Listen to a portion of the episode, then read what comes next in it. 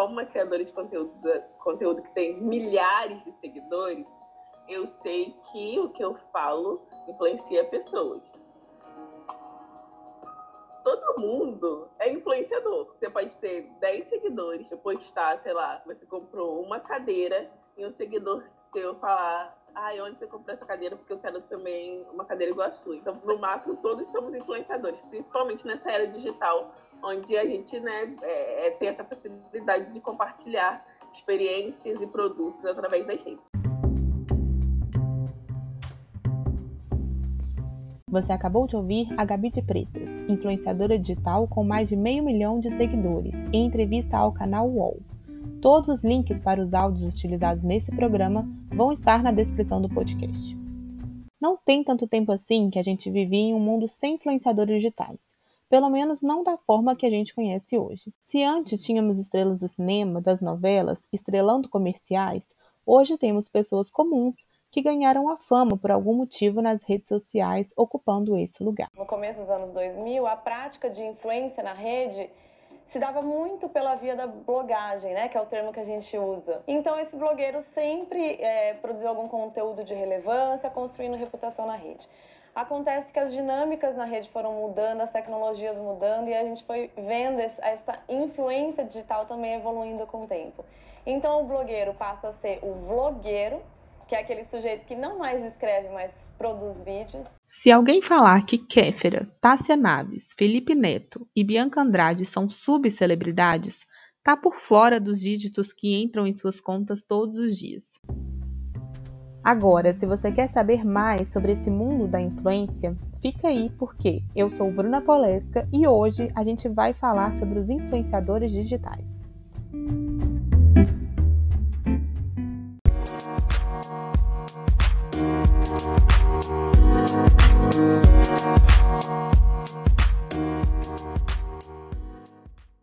Olha, mas demorou, viu? Foi só a partir de 2008 que a atividade de influência começou a ser mais intensa nas redes sociais, com os blogs. E foi quando as marcas começaram a entender que poderiam ganhar alguma coisa ali na internet.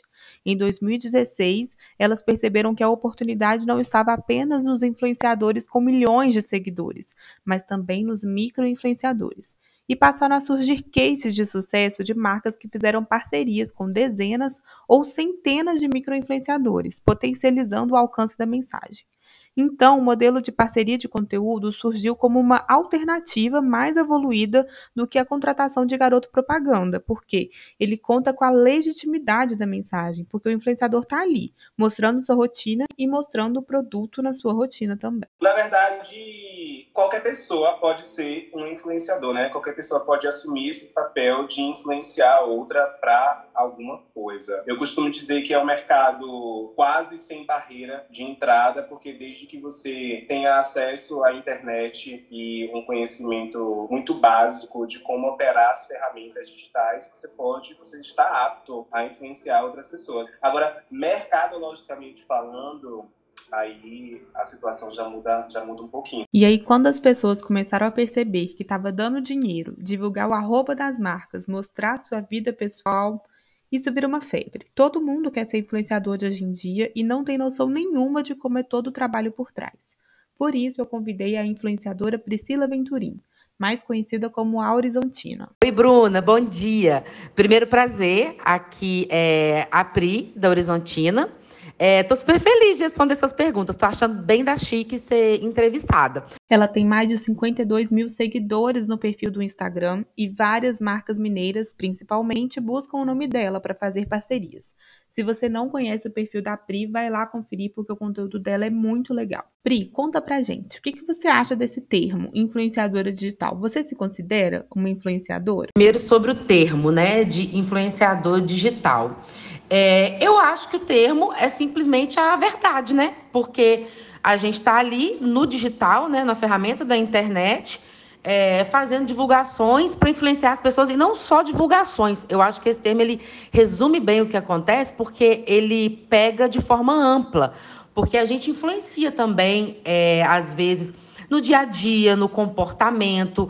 Por exemplo, eu que posto muito o meu relacionamento, né, com meu marido. É, é, você, você, acaba influenciando as pessoas ali também em relação ao relacionamento. Muita gente fala né, que não gosta desse termo, acha pesado o termo influenciador, mas eu não vejo nada de ruim nele, não. Eu acho até bonitinho, eu acho que é legal, assim, você fica lisonjeado de influenciar as pessoas. Não, eu concordo super com você, Pri. Eu acho que vocês têm esse poder de influenciar as pessoas mesmo. O termo não surgiu à toa, não. Mas então, tem a questão da ética na publicidade online, que tem sido muito discutida, né? Você já recusou trabalhos por achar que não seria ético? Já recusei trabalho demais. E quando eu falo de recusar, não é recusar só parceria, tá, não. Já recusei publi também. Porque eu acredito que para a gente divulgar um produto, um serviço, ele tem que ter a ver com a nossa vida. Ele tem que poder ser inserido no nosso dia a dia. Então, se a pessoa, por exemplo, se eu não bebesse, como é que eu ia fazer publi de cerveja? A, a, talvez daria, porque, por exemplo, meu marido bebe, mas vamos supor se ele não bebesse também. Não tem como. É, é uma coisa que não tem como você encaixar. Eu não acredito que fica verdadeiro você divulgar alguma coisa e, e o principal, né? Como que eu vou divulgar alguma coisa que eu não vivenciei? E você acha que tem um limite Tipo, qual seria o limite para você? Uma das coisas que eu já recusei é clínica de estética. Aparece todo dia gente querendo fazer permuta. Eu faço assim coisas muito básicas, tipo depilação a laser, drenagem linfática, ventosa terapia, coisas que estão totalmente ligadas à saúde. Eu sou completamente contra divulgar procedimentos estéticos. É, eu não sou a favor de fazer e se algum dia eu decidir mais para frente fazer, eu vou fazer e não vou divulgar porque eu acho que no mundo que a gente vive, a pressão estética ela é tão grande. É, eu já tinha esse posicionamento. Depois que eu li uma reportagem é, de um cirurgião plástico falando quantas adolescentes que chegam lá na clínica dele com fotos, ela tipo, põe o filtro do Instagram, né? Aí tira a foto. Aí fala assim: eu quero fazer a cirurgia do nariz, do olho, não sei o quê, para ficar igual aqui, ó, a foto com o filtro. Eu acho isso muito sério, eu acho isso muito perigoso, sou 100% contra. Nossa, realmente, isso é muito grave. Pri, agora para fechar nossa entrevista, quais dicas você dá para quem está querendo começar no mundo digital agora? Ah, eu tenho muitas dicas para dar, porque a labuta é tão grande que a gente vive tanto perrengue. Ó, primeira coisa, se pergunte, você quer ser influencer por quê? Porque eu acho que hoje em dia tem muita gente que está ali na internet porque quer fama, né? Porque no, ter número de seguidores hoje em dia é um dos maiores status que você pode ter é, para o ego. Eu sou contra isso. Eu acho que o caminho não deve ser esse. Então, é a primeira coisa que eu digo, se faça essa pergunta. Porque eu acredito que você tem que virar influenciador, virar blogueiro, tal, o nome que você quiser usar, se você quiser compartilhar as coisas com as pessoas. Se você gostar de compartilhar a vida. Aí sim, aí você pode começar que você está no caminho certo, porque aí você vai fazer de coração. Porque o que a gente faz ali é compartilhar. Eu, por exemplo, compartilho muitas dicas de coisas que eu compro e gosto, vivo compartilhando. Porque eu acredito que o, o, é o prazer de compartilhar que te move. Outra coisa, eu, por exemplo, trabalho muito com humor. Me move muito a, o desejo de fazer as pessoas sorrirem, principalmente no, nos dias em que a gente vive, né? O meu Instagram ele praticamente começou na pandemia, foram poucos meses antes.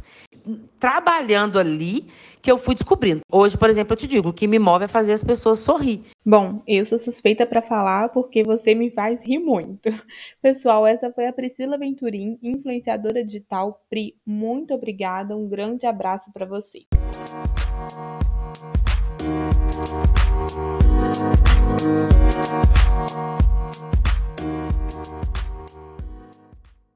Bom, agora o que muita gente não sabe é que tem pessoas por trás de todo esse trabalho nas mídias sociais, principalmente quando a marca quer profissionalizar esse marketing de influência.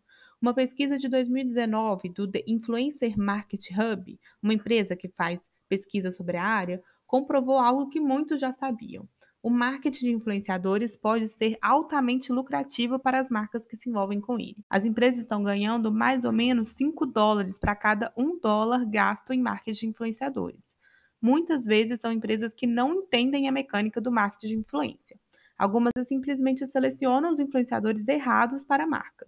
Hoje já existem empresas especializadas em marketing de influência e que sabem tudo desse mundo. Eu também conversei com a Carla Massa. Ela faz parte do planejamento de uma dessas empresas aqui em Minas, a Spark.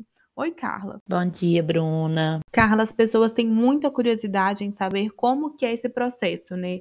Desde a escolha do influenciador que vai fazer uma campanha até ela ficar no ar. Como que é? Como que funciona na prática? É para uma campanha com influenciadores, é preciso de todo o planejamento que inicia desde o entendimento da estratégia do cliente, para buscar os perfis voltados para a campanha. Hoje existem plataformas que nos ajudam com essas informações, além de nos oferecer a taxa de engajamento e a taxa de alcance de cada influenciador.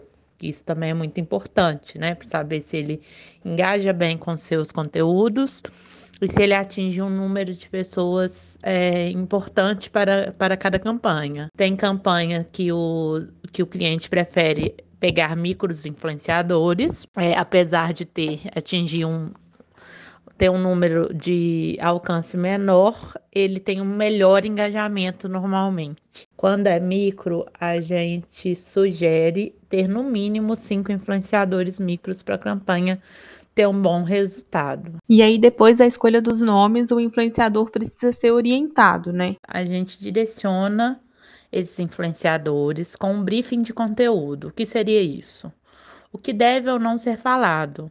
E a gente não aconselha roteirar, porque quanto mais orgânico, quanto mais natural ficar essa campanha, é o melhor resultado, mais, mais engajamento a gente tem e o cliente fica mais satisfeito. Agora, a pergunta que todo mundo quer saber, Carla. Quantos influenciadores cobram? Conta pra gente. Sobre cachê, isso varia demais. É, a gente deixa a escolha deles, cada um trabalha com o valor que acha viável para cada entrega. Normalmente, alguns já têm media kit prontos, com os valores fechados.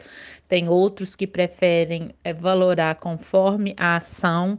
Então, isso é muito. A gente não consegue estimar assim. Nossa, se eu quiser uma campanha com cinco influenciadores, de na média de 20 20k de seguidor, quanto que ficaria? Não tem jeito, porque cada um cobra um valor. Então a gente tem que acionar, cotar com cada um para a gente ver esse cachê quanto que ficaria, entendeu? Não tem um valor fixo, é muito variável.